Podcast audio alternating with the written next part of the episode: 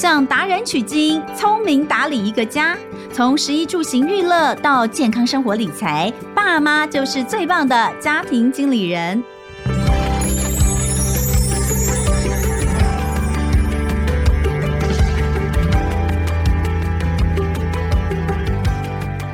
大家好，欢迎收听亲子天下家庭经理人，我是主持人萧彤文。今天的节目我们要来聊聊的是长照的话题。我们呃在今年做了蛮多长照的节目，那大家记得吗？呃，我们在两个多月前请到了杨月娥阿娥姐来到我们的节目当中，跟大家聊聊她长照十年的一个经验分享跟心情。那当时其实我们听了很多，他例如如何在选择送安养机构跟在家安养之间做抉择，那么如何去规划家里面的一些这个不管是动线或是其他的照顾安排，包括请看护等等，跟看护怎么配合等等，来希望让呃妈妈可以在家里面得到最好的照顾。但其实真正我们要讲的就是在长照的路途上，照顾者。自己有没有被照顾这件事情，其实是最最最重要的。那我们之前也聊过非常多次，今天我想说以一个这个当事人的心情来聊这件事情，我觉得会有更多的心情分享。所以今天非常开心，我们再次请到杨月娥阿娥姐来到我们现场，欢迎阿娥姐。哎，大家好，同文好。那上一次我们的节目哦，在九月多播出，嗯、不晓得听众朋友有没有听到？那如果说上一次没有听到的话，欢迎大家可以再去找那一集出来听一下哦。我们聊的就是。长照到底最后一段路要在家安养还是送安养机构？那上次阿娥姐其实有呃告诉大家她的这个长照的心路历程哦，我在这边很简短的讲一下。其实从十年前，先是公公倒下，然后公公呃妈妈妈妈好妈妈是七年前，嗯、那妈妈七年前当时。呃，倒下来也是突然间啊，因为糖尿病的并发症啊，在医院的时候，因为做了气切的决定，但是并不是所有兄弟姐妹都赞成的决定，是哥哥自己做的决定，但最后要带回家照顾的时候，是只有阿娥姐愿意把妈妈带回家哈。那所以就展开了七年在家里照顾的心路历程。那妈妈在去年的时候圆满啊，那所以现在其实再回头来，我相信阿娥姐也是必须要到所有的事情都暂时告一段落，你才有办法真的好好坐下来去回想。嗯。这七年，这十年，也才能够写成这本书《不逃跑的陪伴》。否则你在忙的时候哪有时间写书？对不对？真的，真的是没时间。所以我现在正在写，我就觉得我非常的痛苦。我这么忙，好，而且书写这件事情其实很妙。嗯，嗯，书写会把你带到另外一个情境，嗯、有时候你也会掉进去，嗯、然后情绪也跟着就跑进去。嗯、明明现在其实已经否极泰来啦，状况很好啊。对啊。可是你重新再回想一次的时候。嗯你再掀开，你就发现，哎，还是很痛哎、欸。我们来讲一下照顾者，今天好好的来看一下。嗯、其实，在这个上次听你讲，我我觉得就是在整个过程当中，当然你有一个很棒的神队友，你的先生，嗯、他是你非常重要的后盾。对，不管是在精神支持上，或者在实际帮你去处理一些小事情哦，嗯、就是可能呃，女生有的时候就是。想不到简单的处理方式，我不知道为什么哈。女生跟男生的头脑真的不太一样，就像你上次有讲到，你都会自己去扛尿布回来。你现在就说为什么要这么麻烦呢？手机叮一下就人家送到家里来哈，真的为什么没有想到这么简单的事？好，但我想就是说，其实照顾者的心，我们上次其实有说到，就是最难过的就是因为。被照顾者、长辈朋友，他其实身体不舒服，他老了，他瘫了，但他意识是清楚的。有一些可能没有瘫，他还能够活动，但是他需要人家的照顾的时候，他其实没有办法去接受他已经老了，然后好像没有用了。这种事实，所以他情绪上会特别的愤慨、嗯、生气、愤怒。嗯嗯嗯、我到现在哦，就是经过了三四年，妈妈开始变得比较就是糟糕，然后到三，嗯、我到现在我才真的能够说出来，就是我们都没有老过，我们都没有那个那个那个状态，所以其实我们真的不知道那个、嗯、是什么感觉。我常常在想，等我老了，要是有一天跟我妈妈那样的状况的时候，我会不会也跟她一样？你知道，我有时候我真的会这样想。我现在觉得我不会，嗯嗯嗯，我现在觉得我不会，但我们怎么知道到那个时候我们真的不会？我现在常常会想一件事情，哎，比如说我现在五十八岁，快六十岁啊，嗯，我就在想说，我妈妈那个时候跟我一样，这个年纪的时候她在干嘛？一想，我妈妈当时已经独居了五六年了，独居哦，一个人。那为什么独居呢？她明明有儿子女儿，她不好相处，她也知道她跟人家处不来，所以她就一个人住。那因为我现在已经进入空巢期，我两个女儿都长大了，大了嗯、我就发现我一个人在家的时候好无聊哦。可是无论如何，晚上还盼得到他们回来家里睡觉。嗯、但是反正整天人就不见蛋，你也不知道他去哪里。那我就想象说，我妈妈她一个人二十四小时都是一个人，没有人等她回家，没有人等她吃饭，没有人问她你去哪里，你到底在干什么？可是我妈妈她有忧郁症跟躁郁症集于一身，所以在她好手好脚可以跑来跑去的时候，其实我们很难跟她好好的说话，因为她就会跑来跑去。而且你只要跟她讲事情不开心的时候，我说你这样子没有顾好自己的身体，你没有好好吃饭，你会怎么样？你会你自己给自己找麻烦。她就会说：“西西也得后了，短害不看不惯了。”然后她就经常会跟我讲，我就觉得你为什么经常用死来威胁我？然后你又觉得。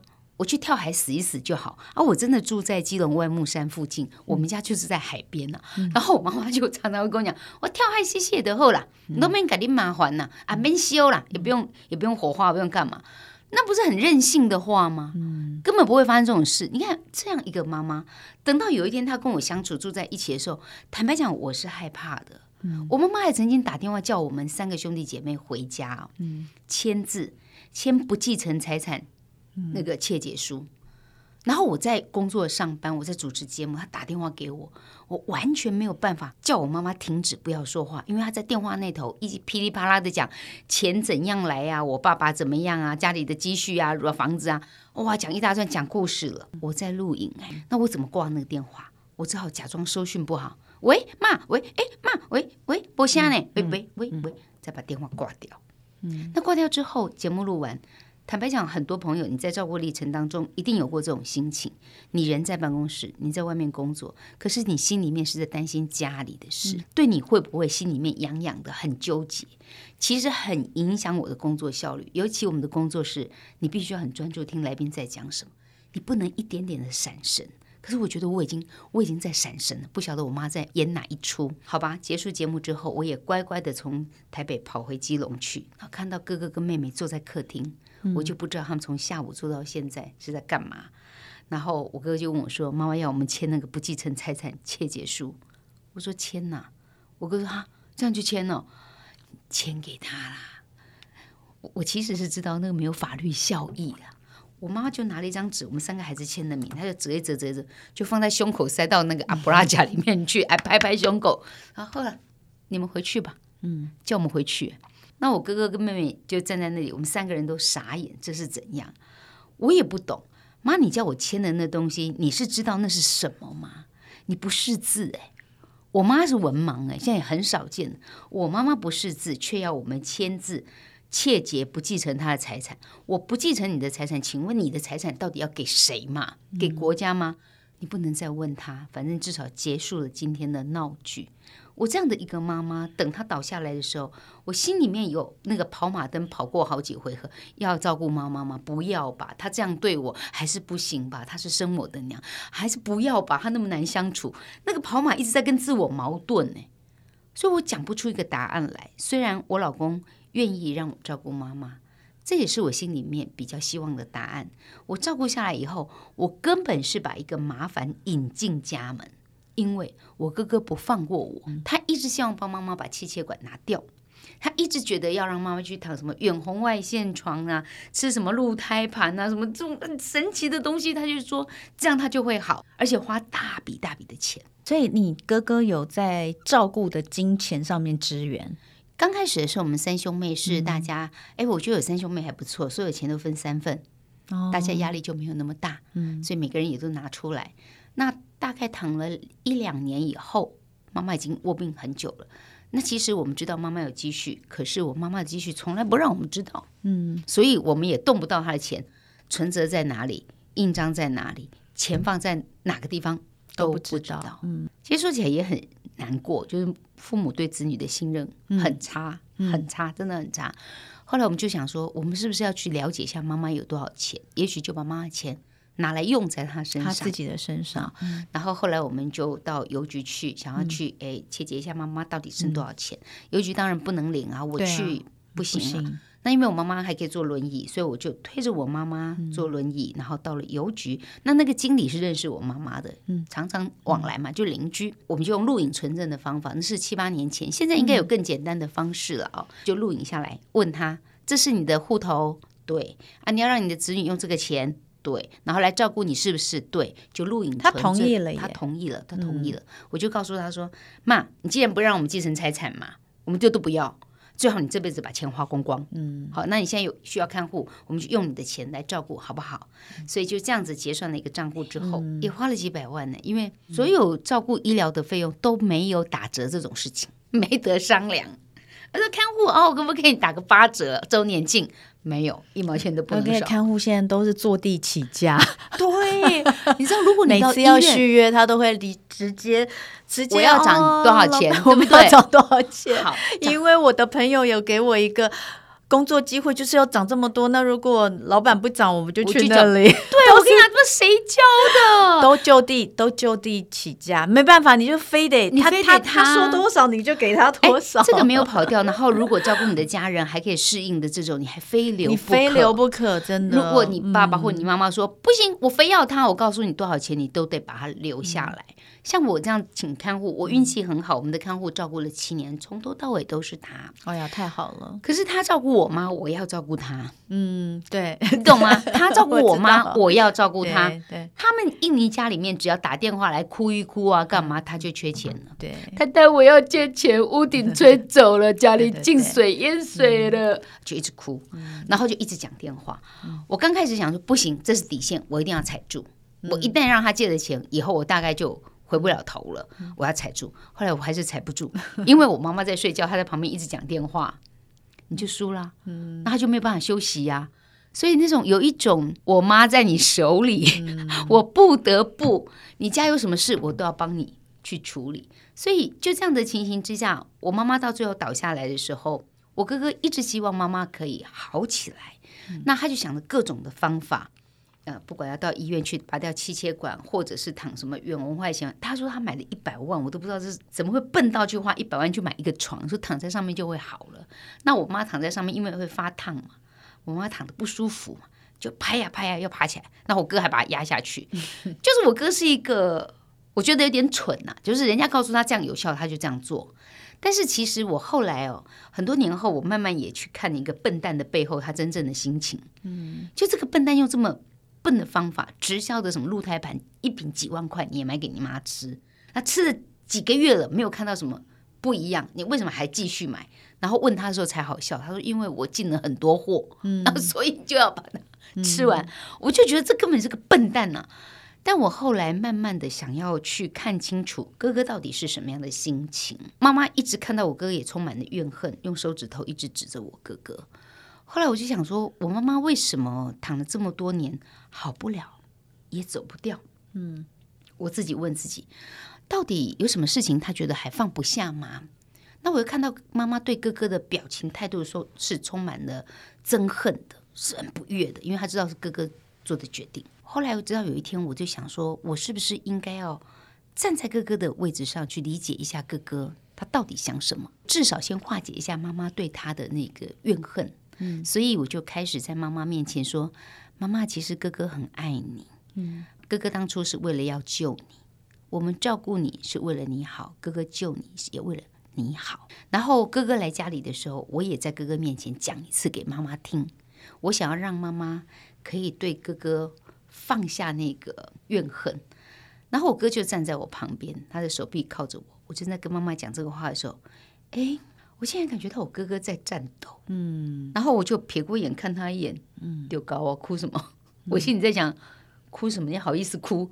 但是我看他哭到真的是发抖的哭，我忽然觉得，我觉得他觉得自己很委屈，嗯，我这个哥哥他觉得自己很委屈，他明明是愿意花大钱想要救妈妈的那个人，他明明是要想办法想要救妈妈的那个人，为什么妈妈不谅解他？然后我们两个妹妹也仇视他。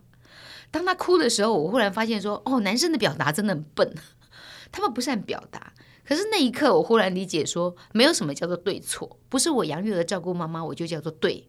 嗯、然后哥哥做了这样的决定，哥哥就错。就我，我曾经问过我的好朋友赖佩霞，我那时候说，我真是气死我哥这个白痴，怎么做这种决定？他佩霞给了我两个假设，那真的是接住了我。他跟我讲说：“阿娥，如果说这是你妈妈一辈子一定会碰到的坎，今天发生在哥哥家里面照顾的时候出事了，你不能原谅哥哥。如果妈妈还是会碰到这个坎，但是是在你家照顾的时候发生这个事，妈妈还是出事了，你要不要哥哥妹妹恨你一辈子？我不要，嗯，我当然不要。然后他又问我说：如果你跟我赖佩霞一样，我根本就单亲啊，没有手足，就我一个人。”我连要骂的手足都没有，我是不是就干脆专心好好照顾妈妈就好了？那这两个假设我听进来了，我觉得我有一个蛮好的优点，就是当别人给你建议的时候，我会，也许我没有马上做，但是我也听进来以后，我想一遍，我确实也认真的想了一下，是啊，每一个人都有人生自己的功课，是我的介入跟我的方法就可以改变他的命运吗？都不是，那这个马上让我那个怨恨指数立刻下降了很多。可是我哥是一个不容易可以沟通的人。如果说我先生是神队友，那我哥哥绝对是猪队友，没错。因为他一天到晚找我麻烦，他很有趣哦，他还真只会找我麻烦，他不找我妹妹麻烦。我不知道各位有这种经验，如果你手足多的话，你会发现有些人你讲一句，他给你顶一句；讲一句，跟你顶一句。可是跟你顶一句顶一句的那个人哦。是真的有在帮你想办法，想要帮你跟你讨论的那个人哦。我妹妹是那个，我哥哥不管讲什么，我妹妹都不出声音哦，不吭气。那我问妹妹说：“啊，你怎么都不讲？”她说：“我不认同他，但是我不用讲给他听。”我说：“你不用表达一下你的意见吗？不讲话就是我的拒绝。”哎，这一样的妈妈生的哦，那个性就不一样。我哥哥其实后来也很清楚，我是那种会跟他对杠，但是我是会去解决事情的。那妹妹是老幺嘛，可能就听听就好了。她就觉得她不用担什么责任，反正站在高岗上看着哥哥姐姐两个在打架，她都会跟我讲说。最后结果我都会支持你，我不要最后结果，我你什么意见呢？可他就是不给意见的那种人。那讲到我哥哥，最后我换了一个方法，我想要让哥哥他妈妈的事情可以圆满，很妙。我开始帮哥哥说话之后哦，我妈妈，你要病久了以后，人有那个病容，看起来是很皱眉头、很愁苦的。然后当我开始讲这个，大概讲了快一年哦，哎，我妈妈脸上的线条变得柔和。我妈妈看到我哥哥的时候，没有那么恨，然后我妈就走了。我就很高兴自己悬崖勒马，其实也很久了，就照个大概五六年、六七年的时候，六年多的时候，我才警觉到说，我不要跟着妈妈一鼻孔出去的去憎恨我的哥哥，我应该要把这件事情想办法解套一下。嗯，没想到我妈妈面容就变得和善。我妈妈是在睡梦之中过世的。哇，真的是真的是非常大的福报。对，然后你知道吗？嗯，其实兄弟姐妹宗教信仰不同的时候也很麻烦。我妈妈以前有不同的宗教信仰。哦，不同哦，我妈妈以前是拜拜的，哎，然后后来我哥哥信基督教，哦，然后后来我信佛教，然后呢，然后我妈妈心里面跟着哥哥去受洗。然后呢，其实我也拜拜。那我妹妹是道教的，就各自兄弟姐妹用自己的方法去帮妈妈。嗯，那我真的没有办法实质帮妈妈什么，我就告诉妈妈说：“妈妈，我会帮你祈求祝福，希望你可以在睡梦之中，菩萨来接你啊，你就可以去到你该去的地方。”我相信我哥哥一定也帮妈妈祷告，但我心里很清楚，我照顾妈妈就是照顾妈妈在卧病的期间，一旦妈妈走了以后，后面的丧礼什么的我就不介入。传统还是会觉得儿子决定的。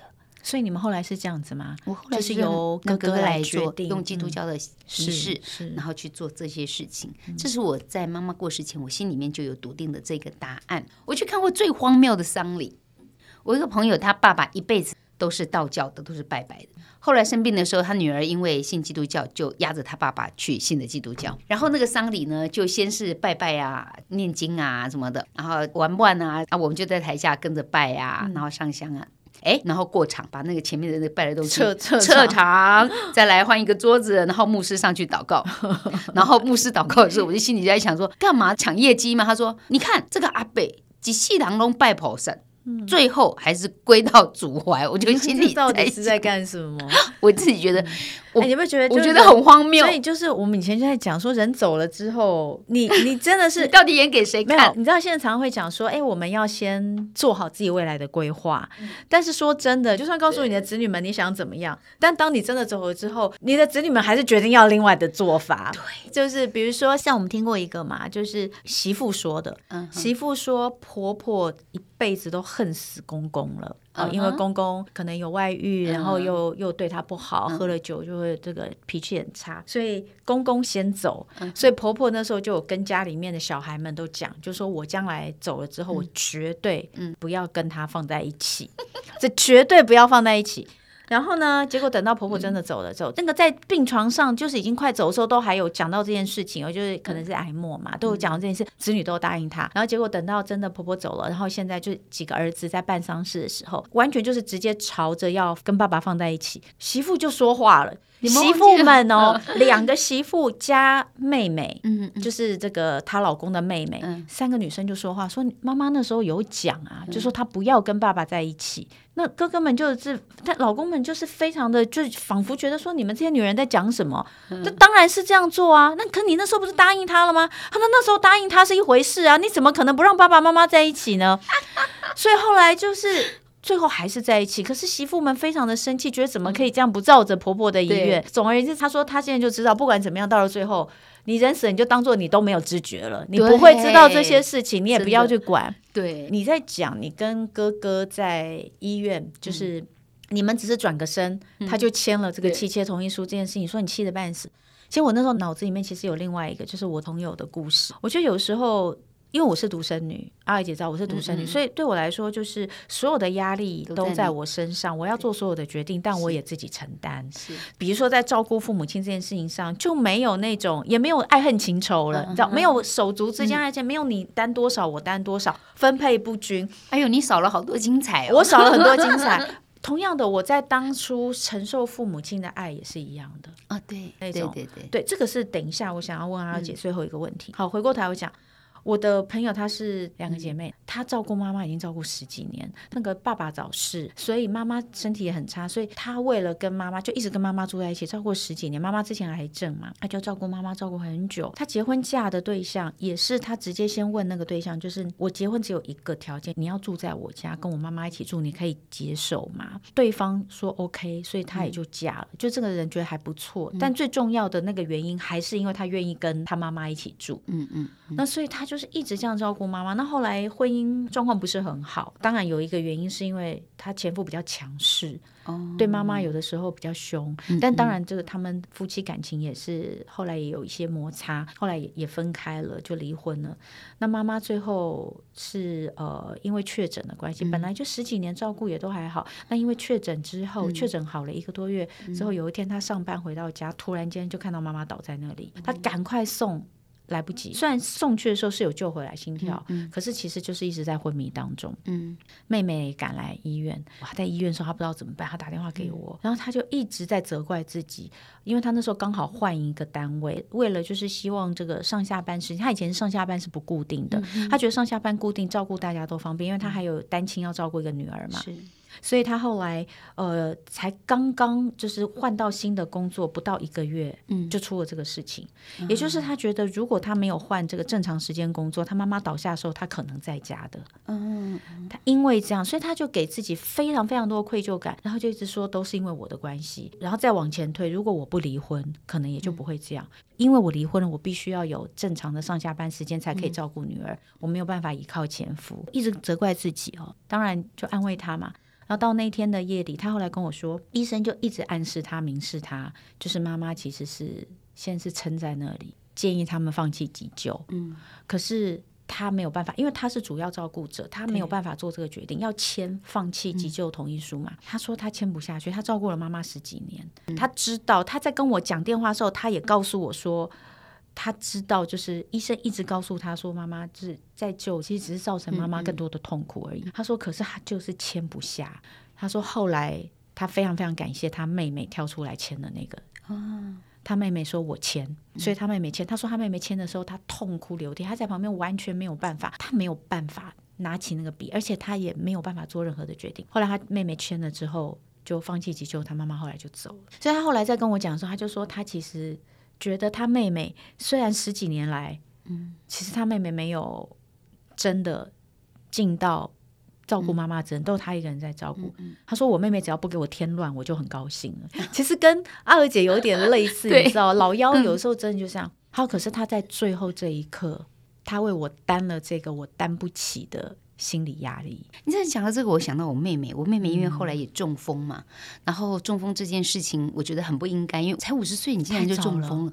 她个子跟我一样小小的，但是她体型比较大只。她也疏忽了，是在一个温度骤降十五度的天气当中，头痛吃了止痛药就去睡觉了。那那天刚好我也是因为妈妈的事情打电话要叫她处理事情，傍晚七点钟怎么会在睡觉呢？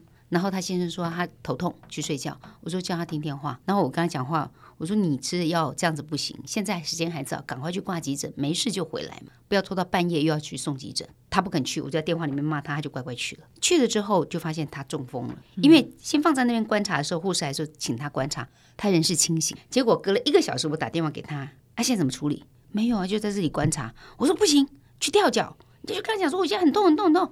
结果护理师就安排给他去照一个断层，换护理师跑好快。嗯，出血了，出血了，赶快叫她老公签病危通知。她、嗯、老公吓死了，打电话给我，姐姐姐，我这样还要在这个医院吗？嗯、我说你要不要换医院？嗯，因为护理师本来说等她陷入昏迷的时候再说。嗯、好，反正我妹妹就这样，等她陷入昏迷的时候再说就不行了。天哪！因为医生告诉我，嗯、如果那天我妹妹没有马上，嗯、她当天晚上就开刀了，嗯，就做了一个引流管，跟纳豆一样，状况是一模一样的，对，那是救回来了。嗯、然后我妹妹那个时候。超好笑！她到医院的时候，这真是个笑话。护理师他是清醒的，可以跟护理师讲话。送到台北，我去接到急诊碰到她的时候，护理师问她说有没有慢性疾病，她说没有。我心里在想，你一定有高血压，怎么可能没有？嗯。然后护理师问她说，那你体重多少？然后她说，哎，六十二。嗯。然后就进去开刀了。然后进去开刀以后，护理师出来骂人，嗯，体重不能谎报。这是为什么？就他到底几公斤？七十四。哦，他他他不想要让人家听到他太重吗？你妹也妹妹，我妹真的很天兵。我妹妹她真的不知道吗？她康复之后，我有问她这个问题：嗯、你为什么告诉人家？你知不知道这个关系到呃麻醉的剂量？量对，你会跳起来。我告诉你，重要是这件事情。她、嗯、回答我太妙，她说：“因为我。”量体重量到六十二以后，我就不量体重了，所以人家问我，我都说六十二，我说太好笑。那我要讲我妹妹生病这件事情，给了我另外一个礼物。我的女儿跟我妈妈两个人同时生病照顾的时候，我有一个很对我很大的阴影跟纠结，就是一个是生你的妈，一个是你生的女儿，你比较在意谁？嗯，我问我自己，我当然在意我女儿。可想到这里，我会觉得我好可恶哦，我妈那么爱我，我竟然。两相比较的时候，我比较重视我女儿。然后我想到我妹妹那时候在急诊的时候也治疗完了，呃，离开病房，我就带我妹妹到家里来看我妈妈。其实我告诉我妈妈，我妹妹中风的时候，我妈妈急着要从床上爬起来，她已经瘫的人根本动不了，哇，使尽全身的力量爬起来。然后我妹妹回来家里看到妈妈的时候，妹妹第一句话我就掉泪了。她跟妈妈讲说：“妈妈，对不起，我没有照顾好自己。”嗯。然后我妈就这样紧紧的握住我妹妹，那一刻竟然给了我一个很好的答案，就全天下的妈妈都是爱女儿的，所以我爱我的女儿，我担心她比较多是对的。我妈也一样这么爱她的女儿，她拼了命就要爬起来去看她这个女儿。我在那一刻，我这一题对我来讲得到了一个答案，我都会告诉人家说：你们真的要好好孝顺你妈，你妈这辈子是最爱你的人。就他可以不要这条命，他都要为你好。那我我妹妹当然运气很好。我刚刚虽然开玩笑讲，她跟人家讲六十二公斤哦，这真是关键。如果你中风，千万不能够在昏迷才送医，连他是清醒的救回来都花了好长的时间去做复健。如果你陷入昏迷的话，那是状况很不 OK。可是有些人就是很皮。我有一个闺蜜，从小一起长大的闺蜜。我正在跟他讲说，我妹妹的状况好不容易救回来，你看月角现在状况还可以工作，可以上班，我觉得真的是很有福气。我一看都觉得你的体型，其实我觉得你有问题，你要注意这个问题，因为 她也是胖胖的。啊，这个太显性了嘛。对，像我都还有隐性疾病哎，比如说我我看起来不胖，对不对？我有胆固醇过高的问题，嗯，但你很难想象，可是一个胖子，你说还有三高，你觉得很合理啊？我就告诉他，你不要轻忽这个问题。结果他真的没有理他，他身上还带了一个小米机耶，每天哔哔哔哔哔哔，他没理他哎，然后他就在吞那个什么健康食品啊，就只吃这个，也是一个温度骤降的清晨，他在清晨从床上掉下来，送去医院脑出血，可是在一个很深的位置，不能手术，观察两天看看，观察两天之后。一个出血，另外一边栓塞。嗯，医生说你中奖了，完全不能手术。一边出血一边栓塞，我连用药都不能用。你要让它通，那出血更厉害。对啊，对啊，你要让它凝固，那那个塞住就更塞。对啊，对啊，嗯，躺下来到现在，我昨天还在算，一年八个月了。现在还躺着？躺着啊，嗯，他还躺着啊，嗯，我还传讯息。给她先生说，我想看看她现在的样子。嗯、我真的很心疼我这个姐妹。嗯、我那天跟她对话，嗯、跟她传讯息，我喊她的名字，她还会笑。嗯，现在变成这样子啊。嗯，所以你怎么可以轻忽你三高的问题？尤其是我在经历过妈妈的状况，像我妈妈这样生病，我都会提醒很多老人家。老人家很容易会讲说：“奥的坏修毛，跟姐姐有啊的后来困起来，淋巴滚最的后不。”可以，嗯，你死拖活拖都要把它带去急诊，抽个血检查都好，嗯、否则你不晓得你身体到底哪里出了问题。尤其老人家一夜之间就可以翻盘。我妈妈一个晚上血糖可以飙到八百。哎，我觉得这一题其实不是只有那个太可怕，家中老人家其实要注意我们自己。我们我们其实就差不多这个年纪啊。你看最近其实身边有很多人可能都四十几岁就会面临到这样，但因为我们这种三明治族群，嗯，我们上有父母要照顾，下有子女要照顾。我们其实常常都会把我们自己的健康放在最后，就是你没有碰到的时候，你都没有想到要这件事情。其实心理的压力会造成你身体的疾病，这个是大家都知道的。最后，其实我想要问一个，就是你知道，我昨天还在跟我老公讨论这个，很有趣。不知道我们在讲一个朋友哦，就是反正那个朋友就是他年轻的时候，其实跟家里面小时候其实跟家里面爸爸妈妈关系也不是不好，而是爸妈要求他太多，所以呢，就是从小就是棍棒打大的。可是呢，到这个年纪大了，可能是。四十几岁不是，他其实就是比较关心父母亲的那个，嗯嗯，就是在家里面的小孩里面，他是以前被打最惨的，但是他现在是比较关心父母亲，会常常打电话给父母亲。嗯然后我老公在讲说，他曾经看过一种说法，就说这个小时候被打最惨的，可能是后面是最孝顺。我说我没有听过这样的说法，比如说我说你讲的是这个中国人的俗语吗？棍棒底下出孝子嘛？他说好像也不是这句。我说因为这句话这个观念是不太对的，我们现在早就已经不认为是这样。但是我后来想想。确实有一种状况是什么？就是这我从我母亲身上也有看到，然后从我身边看到一些在照顾父母亲的人身上也看到，常常就是在父母亲倒下。照顾父母付出最多的那个孩子，并不是最受宠的那个孩子。哈哈，就像阿娥姐，其实你也是这样。是我觉得那个为什么的，像我妈妈也是。我妈妈她有十个兄弟姐妹，七个儿子，三个姐妹，她是第八个孩子，嗯，女儿最小的。后来就是她父亲很早就过世嘛，十个兄弟姐妹里面，大概只有他是一直固定的，都是拿钱回家奉养妈妈的，嗯、都会按时回去看妈妈。可是儿子们都。比较没有做这件事，当然除了跟一个儿子同住之外，嗯、其他儿子没有做这件事情。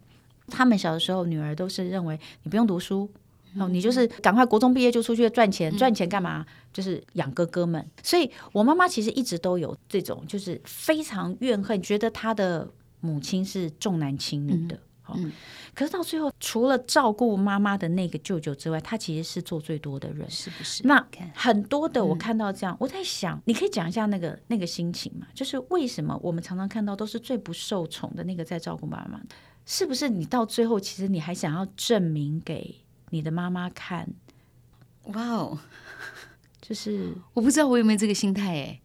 我不晓得哎，但是其实很妙哦。我们做节目也遇过一些老师哦。一个老师看了我的紫微斗数命盘呢，就跟我说：“你跟妈妈的缘分，父母的缘分很薄。”嗯，我就哭了，嗯，因为我一直跟爸爸妈妈要爱要不到。然后反而是那个命理老师非常有趣，他跟我讲：“而且没关系啊，你长大了，你要回去跟你心中的小女孩讲说，你已经有爱自己的能力了，不用等别人爱你了。”那至于我照顾妈妈这件事情，我在想，我跟我自己的个性有关系。我除了照顾妈妈之外，我的个性就是那种很爱照顾人。我的家庭也是，我也会很照顾我先生，照顾我的孩子。但是你刚刚讲的那点，我有没有想用这件事情去证明我自己？我好像也没有办法说没有这个成分。我有一点点想要去证明，妈妈已经就走了嘛，哈，或者妈妈也生病了，知道不多。我好像想要证明给我的手足看比较多，没错，我比你撑头。再回过头来，我虽然笑笑的讲说哥哥是我的猪队友，可是在这个过程当中，成就我最大的其实是我哥，他逼得我不得不要把这件事情解决了，不要纠结。包括我自己到后来，我都学会了一套趋吉避凶法，因为我哥常找我麻烦，我就在家里看的那个。扫地机器人撞来撞去啊，这样扫地啊，人家现在进步的诶，新的机器人它有 sensor，它根本不用撞到墙壁，嗯、它只是感应到了，嗯、它就转弯了，感应到它就转弯了，而且把那垃圾扫得干干净净。我的心里面很脏啊，我想要扫地机器人扫一扫，可是我是不是可以学学扫地机器人？我也趋吉避凶，这一套我就学下来。我哥经常找我麻烦，气不不的跑来找我。有一次他来我家要找我打电话来，口气不太好。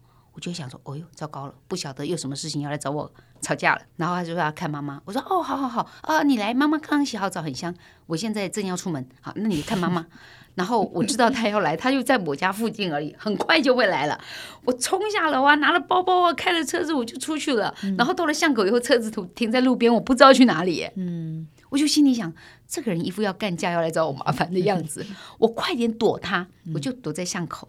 然后现在手机都有那个监视器，看家里面，我也装了监视器。我就那边看，你怎么还不走啊？你怎么还不走啊？看到他走了以后，我就开车回家。那个画面真的很好笑，很好笑。可是这不就是我们讲的趋吉避凶吗？如果我们可以学一些很好的方法，让我在照顾的历程当中不至于这么辛苦，你就学呀。听听别人的故事啊，要想想自己该怎么办。我如果可以避开今天的吵闹，今天的争执，让我今天心情可以比较愉悦一点点，那是不是可以帮我的自己的忙？嗯、那照顾的路途上面，我当然有神队友，也有猪队友。可是我其实最感谢的真的是自己，就是我即便是面对猪队友的时候，我要想办法可以应对这个猪队友，让他有一个停损在那里。我明知道他要找我麻烦，那我也要和解。我的和解是，我也会去看到插管器械这件事情，哥哥签的字，他承担了很大很大的压力。他想要的是什么？他想要妈妈好。那我照顾了妈妈七年当中，我是不是也是想要妈妈好？妈妈过世了，在睡梦中离开。早上打了电话给哥哥，哥哥一进门就跪下来，嗯，跟我和我先生道谢，然后满脸泪水，谢谢我们这样照顾妈妈。我感受到。他是我的血亲，他是我的兄长。我的爸爸妈妈不在了，我只剩下这样的手足，我要不要跟他交恶？然后我就把哥哥扶起来。失去母亲的片刻，我们都有悲伤，我很痛，他也很痛。他难过，我也会难过。虽然后来我哥还有为了争财产的事情跟我拍桌子，我也觉得又另一个白痴。但是在那一刻，我就在想说，我没有办法改变我哥的个性了。但我真的在那一刻看到他确实。很真心的感谢我们夫妻，他也很认真的告诉我他很爱妈妈。我看到他抱着妈妈大哭，那个就是亲情吧。嗯、那我会觉得，周遭你需要很多帮助你的人，帮助你的力量，但你最有能力可以帮助的人是你自己。嗯，所以经过这些事以后，我发现我最有能力可以帮助自己。比如说趋吉避凶，我让他停损在这里，嗯、我先帮自己。我跑掉不是我很孬。是我让事情不要再恶化，然后我也要帮助自己。我心里面如果觉得不舒坦的时候，我一定要找一件舒坦的事情让自己觉得开心。我甚至要帮助自己，就他人之过不上我心，别人犯的过错不要放在我的心上，想到气得要死，睡不着觉。我还是必须坦白承认，十几年的照顾历程，我其实伤害自己最深。我女儿生病，我直接停经了，也就你的身体其实是负荷不了。然后这么多年来，我一直有自律神经失调的问题。自律神经失调是没有药可以医的，你要调什么？调是你的心境，放慢你的脚步。但我们那种急的个性，我现在有时候听到家里室内电话响，我都会哎错啊，我会紧张。但是这些事情，我都要想办法把它放松、放松、放松，很难，因为身体会有记忆。即便你觉得你 OK 了，所以要成为自己最大的帮手，就是在你自己遇到困难的时候，你要想办法让自己的那个不舒服停在这里，不要再继续。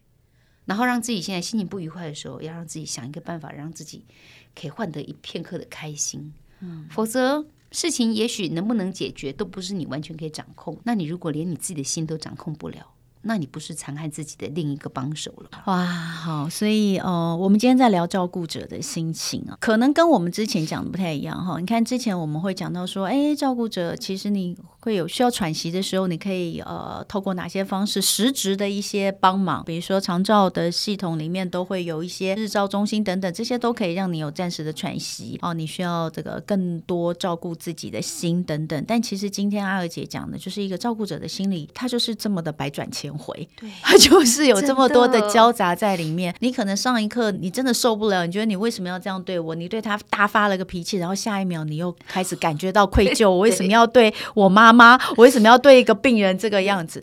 这就是一直不断的在复杂情绪当中。所以其实二姐最后讲的这几点，我觉得非常好，真的就是现实的状况之下，我们怎么样想办法让自己情绪稳定下来。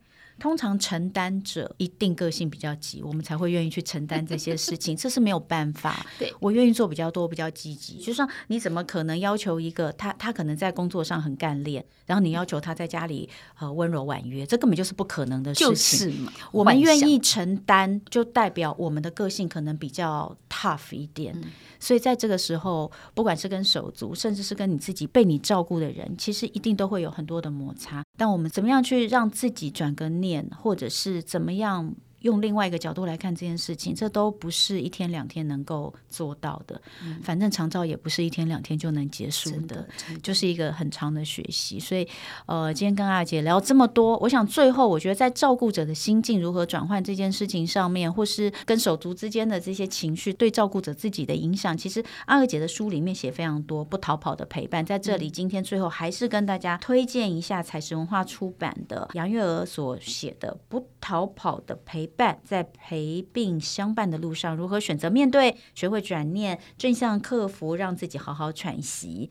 那这本书里面，呃，有很多很多阿姐的这个比我们节目能更多更多的一些想要跟大家分享的部分。最后还是一样，当我们在成为照顾者的时候，你一定要记得照顾自己的心。如果今天真的不行，就像刚刚阿娥姐讲的，我就跑，我就逃一下。这个我不是懦弱，我不是怯战，只是我不要去。制造另一个麻烦，对，制造另一个麻烦，因为我们的精力已经被耗损很多了，我要把精力留在处理事情上面。非常非常谢谢杨月娥阿娥姐，谢谢你的分享，谢谢，大家。呃，也谢谢大家今天收听家庭经理人。刚刚我们所说的阿娥姐的这本书相关的资讯，我们也放在节目下方的资讯栏连接给大家做参考。呃，我是童文，亲子天下 Podcast，周一到周六谈教育、聊生活，开启美好新关系。欢迎订阅收听 Apple Podcast 跟 Spotify。给我们五星赞一下，欢迎大家在许愿池给我们回馈，我们下次见了，再次谢谢阿娥姐，谢谢。谢谢。